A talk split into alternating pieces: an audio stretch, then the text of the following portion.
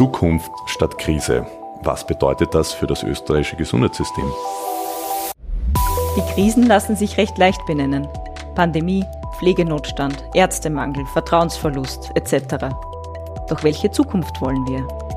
Wir brauchen ein gemeinsames Bild, wohin wir gehen möchten, um ins Tun zu kommen. In der dritten Staffel unseres Podcasts entwickeln wir gemeinsam mit zehn Gesprächspartnern aus allen Bereichen des Gesundheitssystems Zukunftsszenarien und Wege dahin. Ja, herzlich willkommen zum Podcast Zukunft statt Krise des Austrian Health Forum. Heute mit der Präsidentin des österreichischen Verbandes für Gesundheits- und Krankenpflege, Magistra Elisabeth Potzmann. Herzlich willkommen. Danke für die Einladung. Ja, Sie haben sich äh, dem Thema Pflege von vielen Seiten genähert. Sie sind studierte Pflegewissenschaftlerin, Pflegepädagogin und äh, Pflegemanagerin. Vor allem sind Sie aber auch langjährige Intensivpflegerin, zuletzt äh, in einem Krankenhaus in Wien tätig und seit 2020 Präsidentin des ÖGKV und damit haben sie diese Präsidentschaft in einer ganz schwierigen Zeit übernommen, nämlich mitten in der Corona-Krise. Was hat sich denn damals und äh, bis heute für Pflegerinnen und Pfleger in Österreich verändert? Ja, verändert hat sich äh, viel und wenig. Das kommt jetzt auf die Perspektive an. Wir hatten natürlich einen großen Scheinwerfer auf uns gerichtet, gerade zu Beginn der Pandemie. Und wir hatten hier im Gesundheitssystem etwas erlebt, was wir vorher so nicht gekannt haben. Es hat eine totale Abflachung der Hierarchien gegeben. Es hat einen Schulterschluss gegeben zwischen den Gesundheitsberufen, weil man wusste, es passiert hier etwas Besonderes, etwas Großes. Und das ist etwas, was wir nur gemeinsam bewältigen können. Und das hat uns schon lange getragen, auch in der Pflege. Je länger die Pandemie gedauert hat und je länger dieser, ja, ich möchte fast sagen, Notstand angehalten hat, umso schwieriger ist es dann geworden in der Versorgungslandschaft. Und wie immer, wenn Ressourcen knapp werden, beginnt ein gewisser Verteilungskampf. Und ich würde mal meinen, dass wir uns da jetzt befinden. Wir sind wieder auf einem Weg in eine gewisse Entsolidarisierung und äh, jeder versucht hier ein Terrain zu gewinnen und seine Interessen hier auch entsprechend zu platzieren, damit man in die Zukunft gerichtet, ja, gesettelt ist oder beziehungsweise zumindest so weit gerüstet ist, dass man wirklich noch, ja, das, was man gelernt hat, auch leben kann.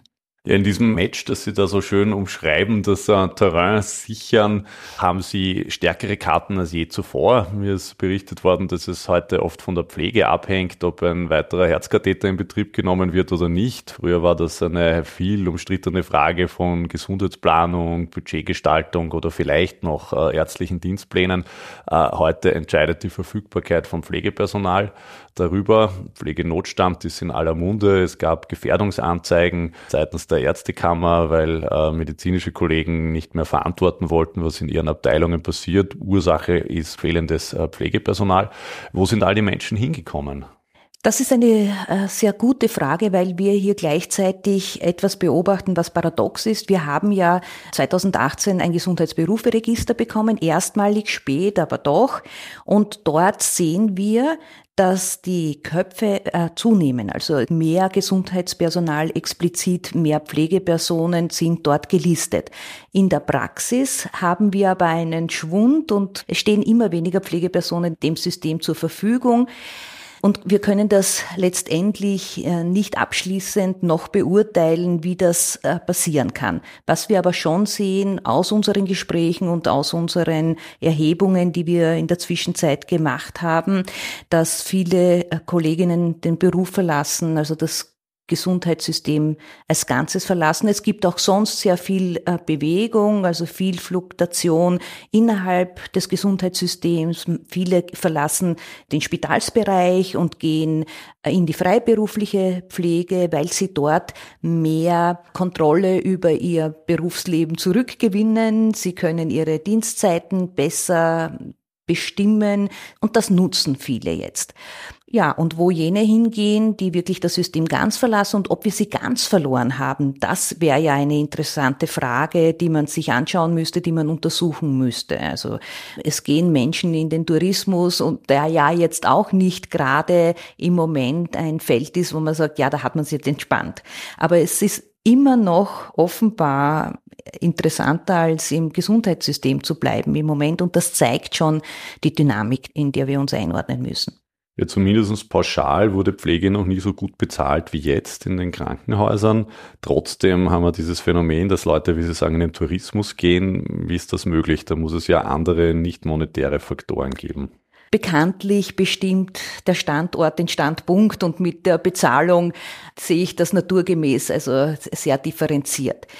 Wir haben in der Pflege ein besonderes Phänomen, nämlich dass wir gerade im Akutbereich, es kommt darauf an, wo man arbeitet, also je arztnäher man arbeitet, umso besser wird man zumindest einmal beim Einstiegsgehalt bezahlt. Je weiter man sich vom Arzt beziehungsweise von der Medizin, akut, hochakutmedizin entfernt, umso schlechter wird auch die Bezahlung. Was paradox ist, weil die Verantwortung und die Zuständigkeit für die Pflege ja eigentlich steigt. Es wäre ja eigentlich logisch, dass sie dort besser bezahlt wird. Und was wir auch sehen, ist, dass eine Höherqualifizierung in der Pflege sich nicht im Gehalt niederschlägt. Und das ist ja natürlich kurios, weil wir haben äh, unter den Pflegepersonen sehr viele, die sehr bildungsaffin ist, die wachsen möchten, die sich fortentwickeln möchten. Und das bietet ja die Pflege grundsätzlich als Möglichkeit an, weil sie so vielfältig ist. Diese Fachkarrieren, wir verspielen aber diese Möglichkeit total. Wir nutzen dieses Potenzial in der Pflege überhaupt nicht, wenn wir dann das auf der finanziellen Seite nicht honorieren und das tun wir im Moment nicht, weil wir dadurch äh, Frustrationen erzeugen. Also die äh, Kolleginnen und Kollegen sind engagiert, sie bilden sich fort und haben aber das Gefühl, sie treten auf der Stelle und kommen nicht weiter. Und das ist natürlich auch eine Managementfrage. Es ist zum einen eine gesetzliche Frage, weil das Gesetz ja den Rahmen hier vorgibt. Aber es wäre auch ein gewisser Spielraum äh, bei den Trägern, bei den Arbeitgebern, den sie eigentlich mehr nutzen müssten. Das tun sie im Moment noch nicht und das ist schade. Ja, das heißt, Sie sprechen von den äh, fehlenden oder falschen Perspektiven und Anreizen im Pflegeberuf. Damit müssen wir jetzt sicherlich ein bisschen differenzieren. Sie vertreten ja ein riesiges Feld an Pflege. Am Anfang denkt man vielleicht meistens an Intensivstation und Krankenhaus, wie man es aus den Fernsehserien kennt. Äh, ganz viele der Menschen, die Sie vertreten, sind aber wahrscheinlich ganz anders organisiert in der Kranken- und Altenpflege, in der mobilen Pflege, in der aufsuchenden Pflege. Wie ist denn Ihr Verband äh, überhaupt organisiert und wie viele Personen aus all diesen Gruppen vertreten Sie? Wir sind in einer Bundesorganisation hier in Wien beheimatet. Wir haben in den Ländern jeweils eine Landesorganisation. Und für diese Felder, die Sie jetzt beschrieben haben, also für diese einzelnen Tätigkeitsbereiche und Settings, haben wir sogenannte Bundesarbeitsgemeinschaften. Und dort sitzen die Expertinnen und Experten drinnen aus den jeweiligen Gebieten. Und das ist auch unsere Stärke, weil wir das direkte Tor zur Praxis sind. Wir haben immer Menschen, die ich zu Rate ziehen kann, wenn ich eine Expertise brauche, in diesen Bundesarbeitsgemeinschaften abgebildet. Das sind keine Funktionäre, die freigestellt sind und irgendwie weit vom Patienten sind, sondern wir sind ehrenamtlich organisiert. Das sind Kolleginnen und Kollegen, die tagtäglich mit den Patientinnen und Patienten arbeiten. Und vor allem ganz wichtig zu erwähnen, wir haben seit 2022 eine Bundesarbeitsgemeinschaft Junge Pflege, weil wir diese Gruppe stärken wollen, weil das äh, die Gruppe ist, die die Zukunft in der Pflege entscheidet, mitentscheidet, ihre Zukunft ist es, die wir hier jetzt gerade gestalten und da sollen sie aktiv mitarbeiten und das tun sie seit letztem Jahr nehme an, dass so bunt wie diese große Gruppe ist, auch die Trends, Probleme und Anliegen sehr unterschiedlich sind. Aber gibt so große Gemeinsamkeiten wie äh, etwa einen Trend raus aus Angestelltenverhältnissen hin zu freieren, selbstständigeren Arbeitsumfeldern oder was lässt sich da allgemein sagen über, über all diese vielen Menschen? Also was wir schon jetzt ganz klar sehen in den Generationen, die wir jetzt ausbilden, sind im Grunde zwei große Faktoren, die vorangegangenen Generationen unterscheiden. Und das ist der eine Faktor, dass sie eine sinnstiftende Arbeit tatsächlich wieder suchen. Das ist auch der Grund, äh, warum sie gerne auch in die Pflege kommen. Wir haben bei den BewerberInnen Zahlen gar nicht so schlechte Zahlen. Wir decken dieses Feld durchaus ab. Auf der anderen Seite sehen wir, dass sie zu etwas nicht mehr bereit sind, äh, wozu vorangegangene Generationen, Babyboomer sowieso, Generation X und Y eh auch schon nicht mehr, aber die halt jetzt noch die große Gruppe sind, schon immer mitgebracht haben. Und zwar ist das dieses Erdulden und dieses Durchtragen und Aushalten. Dazu sind sie jetzt nicht mehr bereit. Und ich will das gar nicht negativ sehen. Ich sehe das als großen Motor in Richtung Veränderung. Sie geben sich nicht damit zufrieden, dass die Arbeitsbedingungen halt nicht passen und dass der Dienstplan halt auf ewig nicht passt und dass sie halt ewig Überstunden äh, machen machen müssen. Sie tragen das eine Zeit lang mit und sagen aber ganz klar, also wenn sich das nicht zeitnah ändert, dann bin ich weg und die sind dann auch weg. Und wenn man fähig ist, darauf zu reagieren seitens des Managements, was man ja muss, wo man jetzt gefordert ist, aber was viele noch nicht erkannt haben, dann ist das ein äh, Motor in Richtung Veränderung. Und wir können nicht an 40 Stunden festhalten. Niemand mag mehr 40 Wochenstunden arbeiten. Wir sehen das, wir stellen das immer wieder fest und sind dann pass erstaunt und sind enttäuscht. Aber wenn wir wissen, dass das so ist, warum reagiert man nicht entsprechend darauf mit einem entsprechenden Arbeitszeitmodell und zwingt die Menschen in eine Teilzeit, die einfach unattraktiv ist. Und wir sind ein Frauenberuf und wir werden dadurch in eine, letztendlich, wenn man es zu Ende denkt, in eine Altersarmut gedrängt. Also insofern muss man halt diese Erkenntnisse, die man gewinnt, in den Untersuchungen umsetzen. Das ist so ein zentrales Element. Was wäre denn das genau, wenn Sie jetzt einen äh, Krankenhausbetreiber, Krankenhausdirektor beraten? Was wären da die drei wichtigsten Punkte, um Pflegekräfte für morgen zu bekommen und zu halten? Im Moment ist das zentrale Element, eine Dienstplanstabilität herzustellen weil wir keine Planbarkeit mehr haben. Also die Kolleginnen wissen zum Teil nicht mehr, wann sie zuletzt ein freies Wochenende hatten. Sie können keine Urlaube planen. Sie sind in dieser versteckten Bereitschaft. Also man hat zwar frei, muss aber jederzeit damit rechnen, angerufen zu werden und einberufen zu werden. Also diese Dienstplanstabilität, diese Dienstplansicherheit, wenn wir die herstellen können, dann haben wir viel gewonnen. Und da hängen natürlich viele Fäden dran. Hier brauchen wir natürlich entsprechend Personal, dann müssen müssen wir uns überlegen, woher bekommen wir dieses Personal. Wir brauchen ein entsprechendes Management. Wir müssen im Moment den Mangel verwalten im Krankenhaus. Das ist schon klar, aber das müssen wir bewusst aussprechen.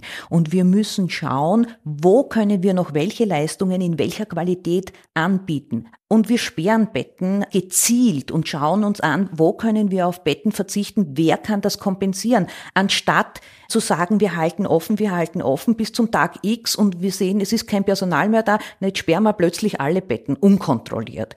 Das ist das, was ich so kritisiere. Wir könnten das alles kontrollierter und planbarer machen. Und über diese Planbarkeit hätten wir auch dann mehr Planbarkeit in Personalmanagement und wir hätten eine, eine Dienstplansicherheit, wir hätten mehr Arbeitszufriedenheit. Wir könnten die Menschen, die dort arbeiten, mit hineinnehmen in diese Planung. Das ist ja auch etwas, was Sie immer so kritisieren, dass alles über Ihre Köpfe hinweg entschieden wird und Sie das Gefühl haben, Sie wird dorthin geschoben und dahin geschoben. Das befeuert natürlich die Unzufriedenheit. Ja, ich sehe schon, Sie haben einen fantastischen Überblick über das österreichische Gesundheitssystem, weil Pflege ja überall eine wesentliche Rolle spielt und das offensichtlich bei Ihnen zusammenläuft. Wenn wir jetzt äh, die akuten, aktuellen Probleme beiseite lassen, was wäre denn so Ihre Vision, wenn Sie überlegen, was alles möglich wäre mit all den engagierten Menschen, die zum Glück ja immer noch täglich arbeiten gehen und das System damit aufrechterhalten? Was könnten wir denn alle gemeinsam für Patientinnen und Patienten in Österreich erreichen, gerade wenn sie an die äh, typischen Schwierigkeiten denken, wie Entlassungsmanagement, wie äh, Primärversorgung, äh, wo Pflege ja auch immer mehr eine Rolle mhm. spielt?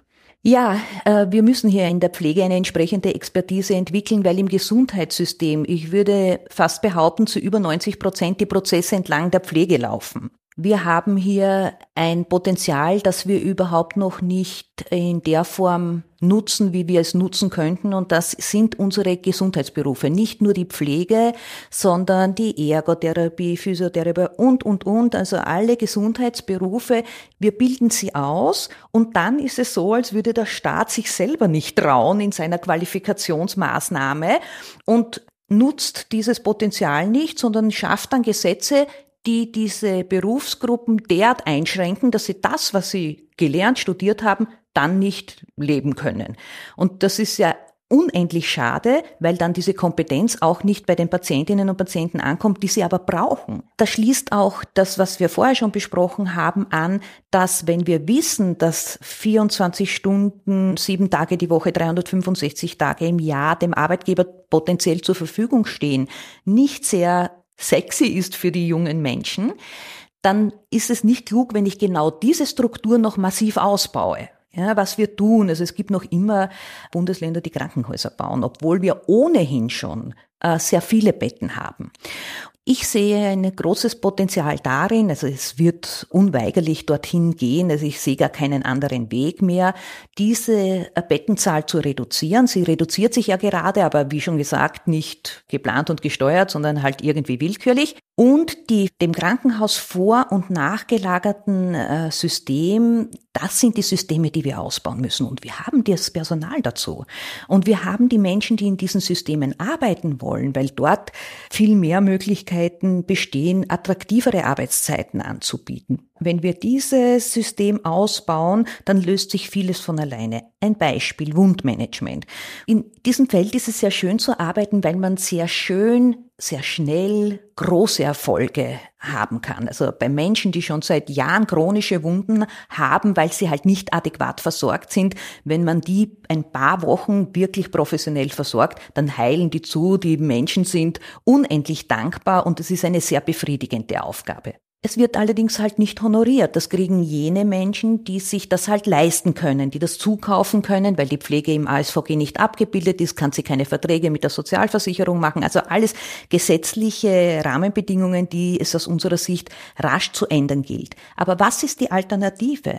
Das Wundmanagement wird nicht bezahlt. Was ist, wenn ich kein Wundmanagement habe? Dann droht mir die Amputation. Österreich hat eine der höchsten Amputationsraten in Europa oder im OECD-Raum. Das bezahlt die Kasse wieder. Mit allen Schicksalen, die das mit sich bringt und nach sich zieht. Und das ist etwas, das wir selber produzieren und das wir sehr leicht ändern könnten. Aber da muss ein politischer Wille bestehen. Ja, Sie haben jetzt ein paar ganz wesentliche Stellschrauben skizziert, mit denen man die Situation rasch verbessern könnte. Da geht es um berufsrechtliche Fragen, da geht es natürlich um Fragen der Finanzierung.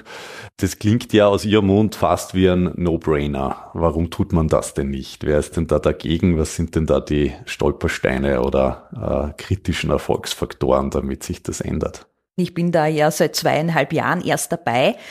Aber was ich schon in diesen zweieinhalb Jahren sagen kann, ist, dass das Gesundheitssystem kein Segelschiff ist, es ist eher ein Tanker. Also bis sich das einmal dreht und in Bewegung setzt, da muss schon sehr viel Kraft wirken. Also wir haben hier natürlich beharrende Kräfte von jenen, die schon länger bestimmend sind im Gesundheitssystem und niemand gibt gern freiwillig Macht ab. Also jeder hält gern seinen Schrebergarten. Dass da jetzt eine Berufsgruppe plötzlich ans Licht drängt und auch ein Stück äh, von diesen Ressourcenkuchen für sich beansprucht und mit Recht für sich beansprucht, weil wir glauben, das ist jetzt nicht nur ein, natürlich aus berufspolitischer Sicht auch ein wichtiges Thema, weil sie hier eine Profession entwickeln will, aber hier geht es auch ganz stark um eine Versorgung. Es geht um die Bevölkerung, von der es mich wundert, dass sie das schon so lange so duldsam mitträgt. Da geht es um äh, Patientinnen und Patienten und da geht es ganz stark um Angehörige. Und wir haben anstatt, und das zeigt ja auch die letzte Pflegereform,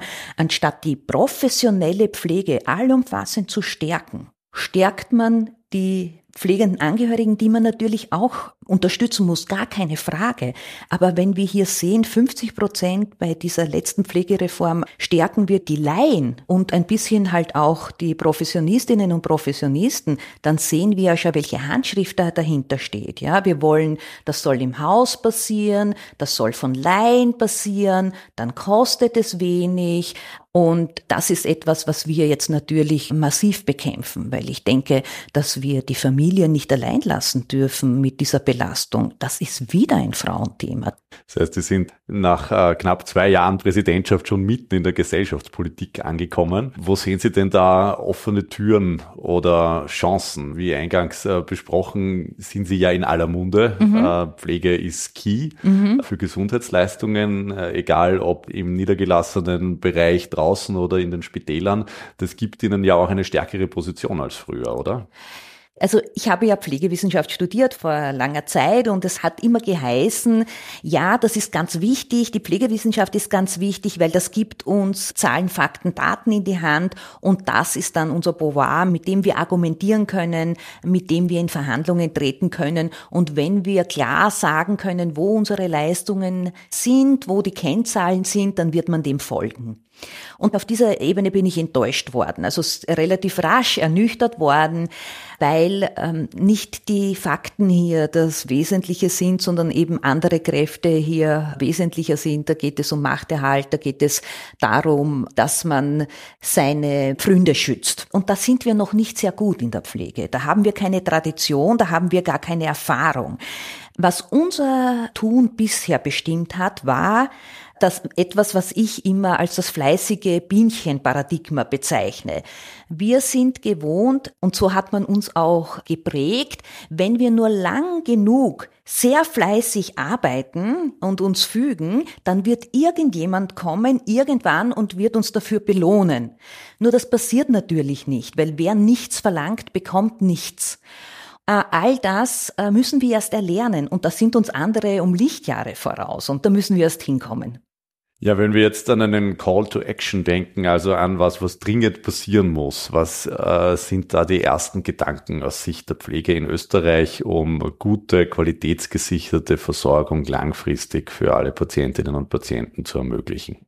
Ja, da haben wir äh, im Zentrum das zentrale Thema Personal und Personalmangel und davon ausgehend müssen wir die Stränge ziehen und die Maßnahmen ableiten, damit wir mehr Personal im System haben, weil damit steht und fällt alles, was wir umsetzen oder das vieles, was wir umsetzen möchten, also in der Versorgung.